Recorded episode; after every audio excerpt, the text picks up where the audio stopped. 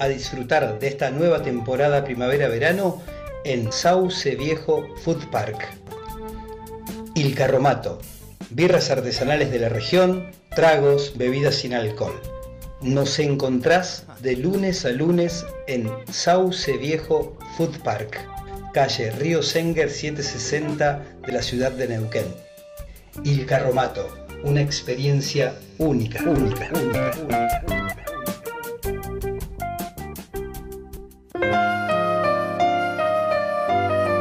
Criar con conciencia no es sinónimo de perfección. Es sinónimo de honestidad ante nosotros mismos para poder amar más y mejor a nuestros hijos. Piénsame cada vez que te pongas la ropa al revés. Hola, hola, ¿qué tal? Muy buenas tardes. Acá estamos nuevamente en un programa de radio Megafón, a quien agradezco mucho este espacio para hablar sobre temas de crianza. Eh, un área que para mí y seguramente para muchos es importantísima a favor de las mamás y de los papás que crían y de los niños y niñas que en su momento serán adultos que también criarán. Em, en el programa pasado eh, eh, tomamos un aspecto de la temática eh, más amplia de la violencia. Em, estuvimos hablando sobre em, por qué me sale tan fácilmente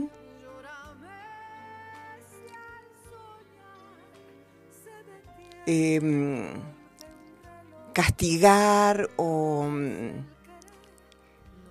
o pegar o maltratar a mis hijos y tal vez no me sale tan fácilmente abrazarlos, consolarlos, cobijarlos. Bueno, eso es lo que estuvimos viendo el martes pasado.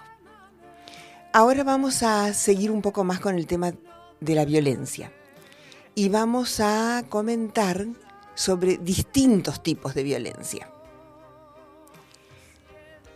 Cuando hablamos de violencia, eh, por lo general estamos acostumbrados a pensar en la violencia activa o en el agresor activo, agresor o agresora. Esa persona que grita, eh, se enoja muchísimo, eh, tira cosas, o golpea objetos en casa, patea, eh, por supuesto, hasta llegar al extremo de golpear a las personas. Generalmente esta violencia se descarga siempre sobre los más vulnerables, las mujeres, los niños y también los ancianos. Sin embargo, limitar eh, la violencia a, la agresión activa eh, es una mirada corta de la temática. ¿Por qué? Porque así como en su momento eh, comentamos que el patriarcado es una actitud, y aquí está la amplitud de la, de la mirada, el patriarcado es una actitud de superioridad. O sea, creerme superior a los otros en cualquier sentido. La violencia también es una actitud que se traslada a una conducta, es una actitud de desprecio hacia los otros. Eh, la violencia no solo es física, no solo se manifiesta eh, golpeando o castigando.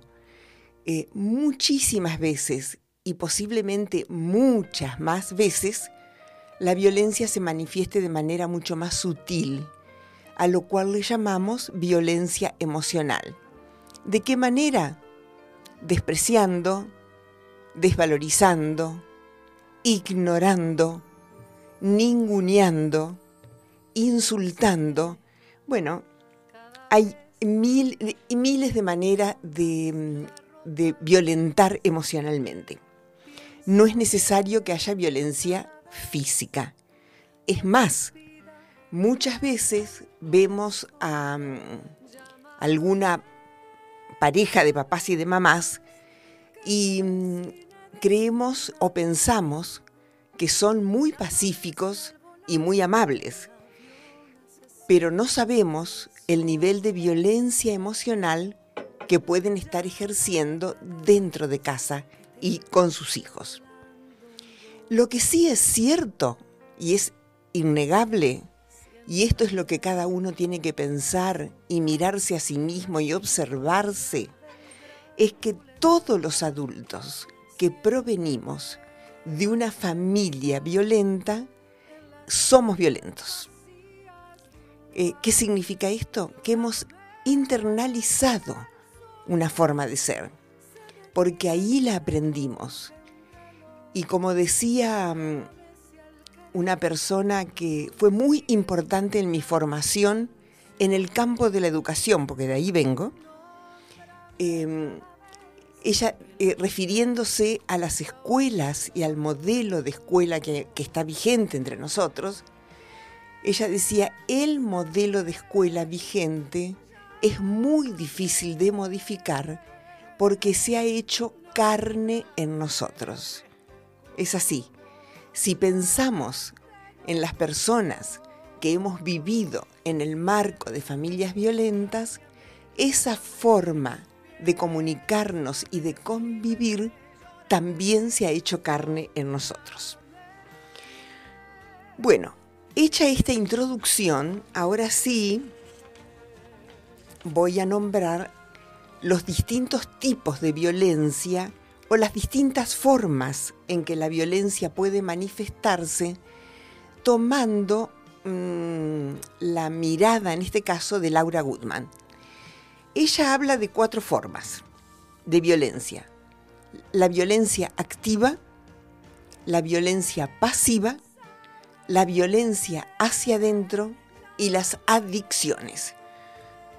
Yo hice este cartelito para, para ver si se puede mostrar ahí en, no sé si se alcanza a ver, en la camarita. Bueno, estas son las cuatro formas de violencia de la que vamos a hablar hoy, que por supuesto no se agota todo en esto.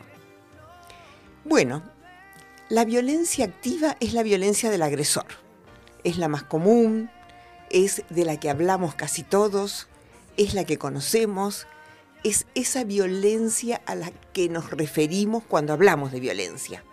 Qué violenta esta persona. ¿Por qué? Porque es agresiva, porque grita, porque insulta, porque es intolerante. O sea, hablamos de esa violencia. Es la violencia del agresor.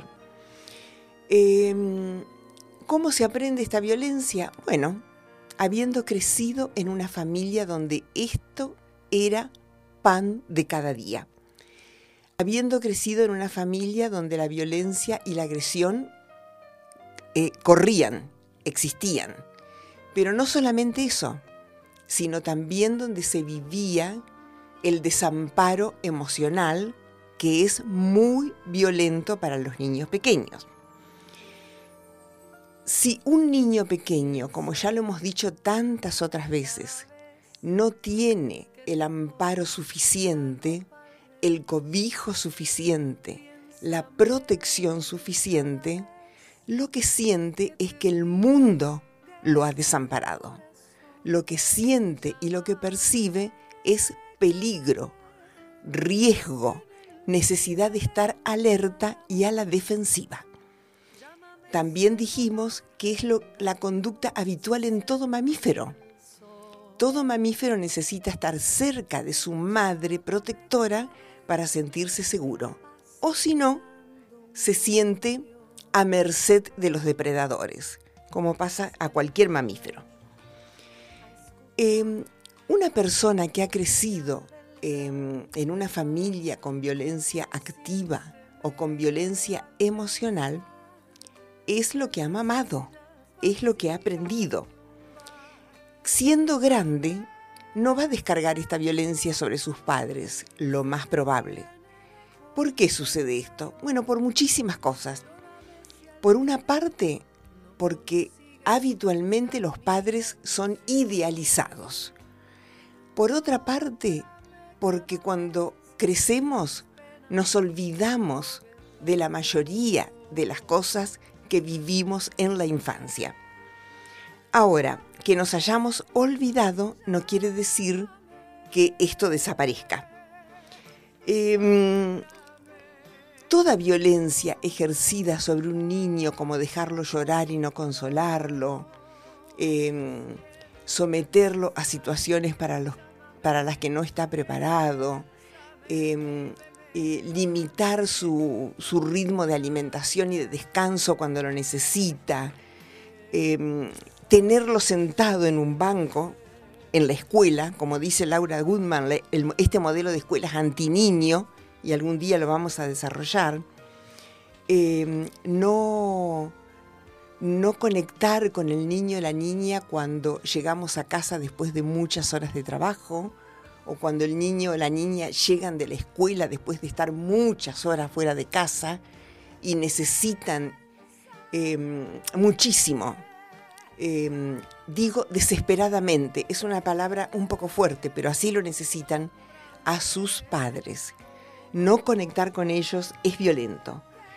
Em, es violento también, por ejemplo, algo, algo que se hace muy habitualmente, que es ir con un niño pequeño al supermercado, por ejemplo, o mm, algún evento donde el niño tiene que portarse bien, entre comillas, y enojarse con él si se pone molesto, si hace un berrinche. O sea, es violento para un niño someterlo a cualquier situación para la cual no está preparado, no ha madurado. Eso es violento para un niño. Y es violento, violenta cualquier situación que vaya en contra de sus necesidades básicas. Como decimos reiteradamente, estar sentado en un banco escuchando a alguien que habla. Un niño no puede tolerar eso. Si lo tolera, esa fuerza de represión. ¿sí? Bueno, en, una familia violenta los niños aprendieron a defenderse. En, eh, en una familia violenta, es posible que le hayan dicho muchas veces, si te pegan, pegá, ¿no? Eh, cuando los niños pegan encima de esto, son eh, generalmente etiquetados de peleadores, agresivos, insoportables, maleducados, caprichosos. Eh, vienen de donde vienen, lo llevan a donde van, muchas veces a la escuela, y ahí actúan lo que aprendieron. Y además de actuar lo que aprendieron, los etiquetamos. Entonces, ¿qué aparece a posteriori? Aparece el pedido de límites, el pedido de terapia para el niño, cuando en realidad todo el problema del niño está en la forma en que los adultos nos manejamos entre nosotros en casa y la forma en que nos manejamos con el niño. Bueno, este tipo de persona violenta crece y si lo sigue siendo, tendrá su familia, tendrá sus hijos, tendrá su pareja y seguirá siendo una persona violenta. O sea que la cadena de la violencia va a continuar. Son las personas em, que están generalmente enojadas, que viven la vida desde el enojo. Y mm, son las personas que siempre van a encontrar un culpable para sus dificultades. Siempre habrá una situación a quien echarle la culpa y donde descargar su ira. Será un evento, una circunstancia, una persona, pero nunca van a pensar que ellos pueden cambiar su forma de actuar, sino que siempre van a pensar que hay un otro que es culpable. Bueno, esta es la violencia activa, la violencia del agresor. La violencia pasiva, que también existe, eh, muchas veces se trata de la violencia de la víctima. em, esto es un poco más difícil decirlo, porque cuando una persona es víctima de un violento activo, es difícil pensar que es violenta, pero también lo es. ¿Por qué lo decimos? Em, esta persona también se crió en una familia violenta y también creció sin tener eh, sus necesidades emocionales satisfechas. Lo que pasa es que la insatisfacción y el desamparo vivido en la infancia em, llevó a que aprendan otra forma de comportarse que también es violenta pero más pasiva. Son las personas que manipulan, que engañan, que se victimizan, que critican, que no escuchan, que desprecian a otros. Y habitualmente el violento activo y el violento pasivo se complementan. Pensemos en un, niño o una niña criados en una familia donde papá y mamá pelean mucho. Puede ser que papá sea el violento activo y mamá sea la violenta pasiva. ¿Qué pasa con estos niños? Muchas veces eh, se ubican en un lugar, o sea, se ubican o a favor de papá o a favor de mamá. Entonces, se desarrollan más como agresores o como toleradores de la violencia de otro, pero que están en condiciones de recibir esa violencia o de complementar la violencia de otro. Em, generalmente em, los violentos em, son profundamente débiles porque la violencia es una forma brutal de comunicarse y de vincularse. El violento carece de otros recursos. ¿Y mm, qué hace el violento? Se descarga, descarga su furia de cualquier tipo que sea sobre los más débiles. los más débiles para el violento son generalmente las mujeres, los niños y no pocas veces los viejos. Entonces, esto nos da la pauta de su propia debilidad. En una familia violenta, muchas veces em, los hijos reciben la violencia del agresor porque mamá, que también ha vivido esa situación cuando era pequeña y ha aprendido que de esa manera es el vínculo, no está en condiciones de defenderlos, porque ella Em, lo que necesita es resguardarse a sí misma. Bueno, em, es difícil pensar que un sujeto, una persona que haya sido criada en una familia donde fue amada, contenida, respetada, cobijada, donde sus necesidades estuvieron satisfechas, porque un bebé y un niño pequeño necesita siempre, siempre, siempre de un adulto que satisfaga sus necesidades, no por capricho, sino por naturaleza, si una persona se crió en el marco de una familia de este tipo, es muy difícil pensar que cuando llegue a la vida adulta se ubique como el punching ball de alguien o que sea violento con otros. Bueno, la violencia activa entonces es la violencia del agresor, del que actúa la violencia explícitamente. La violencia pasiva entonces es aquel que actúa la violencia más sutilmente.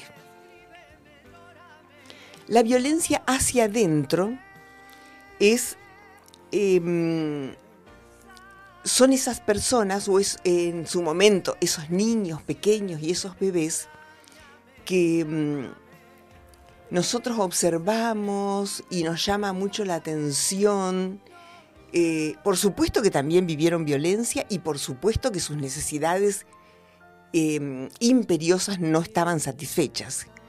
Entonces, eh, cansados de llorar de reclamar y de pedir el amparo que necesitan y al que tienen total derecho, eh, llegan al punto de empezar a enfermarse reiteradamente. Entonces nos encontramos con niños que se pasan casi todo el año resfriados, eh, con otitis, con distintos problemas respiratorios, con erupciones en la piel. Bueno, es la violencia que se expresa también de esa manera. Em, no falta la justificación de decir, bueno, pero lo que pasa que en la escuela están todos resfriados, todos enfermos, entonces todos los niños se contagian. Sí, es verdad, pero hay que ver qué les pasa también a toda esa cantidad de niños que se la pasan enfermos todo el invierno. ¿Y qué sucedería si empezamos a preguntarnos, por ejemplo, ¿será normal que mi hijo o mi hija esté siempre resfriado? ¿Será normal que se pase el invierno tosiendo? ¿Será normal que mm, permanentemente tenga algún problema para respirar? ¿Habrá algo que está necesitando y que no me estoy dando cuenta? Porque eh, me pregunto yo, ¿no? ¿Qué pasaría si hacemos la prueba nada más, sin cambiar ninguna otra cosa? Si hacemos la prueba de amarlos más, de cobijarlos más, de dedicarles más un poco de nuestro tiempo, a ver qué pasa. De lo que estoy absolutamente segura es que el amor siempre hace bien. El amor nunca daña. Entonces podemos probarlo. Bueno, y em, el último tipo de violencia que nombra Laura Goodman em, en este libro que es muy interesante, eh, que son las adicciones. Ella dice que los bebés y los niños pequeños son pura necesidad. Eh, hay que atender a esta frase. Los bebés y los niños pequeños son pura necesidad. Y estas necesidades reclaman ser satisfechas ya o sea, un bebé y un niño pequeño necesita ya tomar el pecho, no espera media hora. Un bebé y un niño pequeño necesita ya los brazos de mamá, ya la mirada de mamá, ya la presencia de mamá. Eh, es una necesidad o son necesidades en las cuales se les va la vida. Esa es la sensación que ellos tienen y que deben ser satisfechas por quien no materna. ¿Qué pasa muchas veces? Em, como no estamos en condiciones de satisfacer esas imperiosas necesidades, em, tranquilizamos a nuestros niños pequeños con sucedáneos. Por ejemplo, dulces, celular, eh, un jueguito electrónico, el programa de la televisión, más comida. Eh, y bueno, em, claro que esto produce una calma momentánea, pero al rato ya estarán pidiendo de nuevo. ¿Por qué? Porque la necesidad no ha sido satisfecha. Em, si la necesidad real es satisfecha, por supuesto que va a pedir de nuevo, porque siempre tienen deseo de mamá y siempre tienen hambre, pero no va a ser con la desesperación que la hace un niño o un bebé cuya necesidad fundamental no ha sido atendida. Em, bueno, cuando sucede esto, cuando el niño vuelve a pedir y a pedir, también estamos ahí los adultos, que de la misma manera que en el colegio dijimos el niño necesita límites, ahora estamos diciendo, este chico es muy caprichoso, nunca está conforme, nada lo satisface. ¿No será que le estamos brindando respuestas que no son las que espera? Esta es la pregunta que tendríamos que hacernos. Bueno, ¿y cuándo estos niños crecen, cuando todos crecemos, hay algún comportamiento, alguna conducta que se ha fijado en nuestra vida como forma de satisfacer eso que no ha sido eh, ofrecido. Em, algo tiene que cubrir ese vacío. Ese vacío de la necesidad no satisfecha cuando fuimos bebés queda, está y reclama ser llenado. Con algo hay que llenarlo. Entonces ahí aparecen muchas veces las conductas adictivas. Em, ¿Cuándo una conducta es adictiva? Cuando sentimos que si no tenemos eso que estamos queriendo, entramos en desesperación. Eh, mm, somos capaces de salir a la madrugada a buscar un cigarrillo o mm, algo con alcohol o alguna sustancia o alguna otra cosa. Pero sentimos la misma desesperación que sentía un bebé o un niño pequeño cuando no recibía satisfacción a esa necesidad que estaba experimentando. Esa es la adicción. Em, la adicción tiene que... E, es, ¿Por qué es violenta? Porque se origina en la misma raíz. O sea, se origina igual que los otros tipos de violencia en la falta de satisfacción de las necesidades básicas e imprescindibles que tiene un bebé y un niño pequeño. Entonces adoptamos alguna otra cosa. Las adicciones son miles y de verdad yo creo que todos somos adictos a alguna cosa. O podemos ser adictos a la comida, a los dulces, a la vida social, que no podemos estar si no estamos rodeados de personas, de ruido y de gente. Podemos ser adictos al trabajo y, nos parece imposible salir del trabajo aunque esto esté dañando el vínculo con mis hijos o con mi pareja podemos ser adictos a alguna sustancia más importante, adictos al alcohol, por supuesto, y hay adicciones que son socialmente mucho más aceptadas y entonces pasan mucho más disimuladas, como la adicción al trabajo, por ejemplo. Bueno, en, el tema de las adicciones, la clave lo que se vuelve imprescindible es la necesidad de incorporar. Eh, observemos un poquito esto y prestémosle atención y veremos que es así. O sea, incorporar eso que estoy necesitando. Esa es la adicción. Lo importante es ir dándonos cuenta ya adultos y hacernos responsables de por más que incorporemos cantidad de horas de trabajo, mucho alcohol, varios atados de cigarrillo o alguna otra sustancia o lo que sea que domine nuestras vidas, ya no obtendremos el amor de mamá que tendría que haber llenado ese vacío en el momento que correspondía. Bueno, cuando nos demos cuenta de esto, podremos decidir qué tipo de vida queremos hacer. Y ahí ponernos en acción, poner las manos a la obra para cambiar nuestra vida. Bueno, estos son los cuatro tipos de violencia que quería comentarles hoy, activa, pasiva, hacia adentro y adicciones, pero sobre violencia hay bastante más para seguir conversando. O sea que vamos a volver a tomar este tema el próximo martes.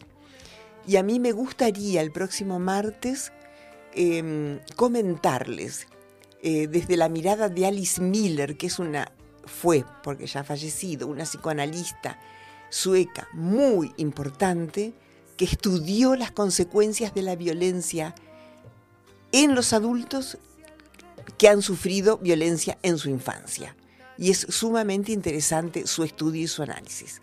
Entonces nos vemos el próximo martes para seguir hablando de la violencia y las consecuencias en la vida adulta. Muchas gracias. Gracias, Fran. Criar con conciencia no es sinónimo de perfección. Es sinónimo de honestidad ante nosotros mismos para poder amar más y mejor a nuestros hijos.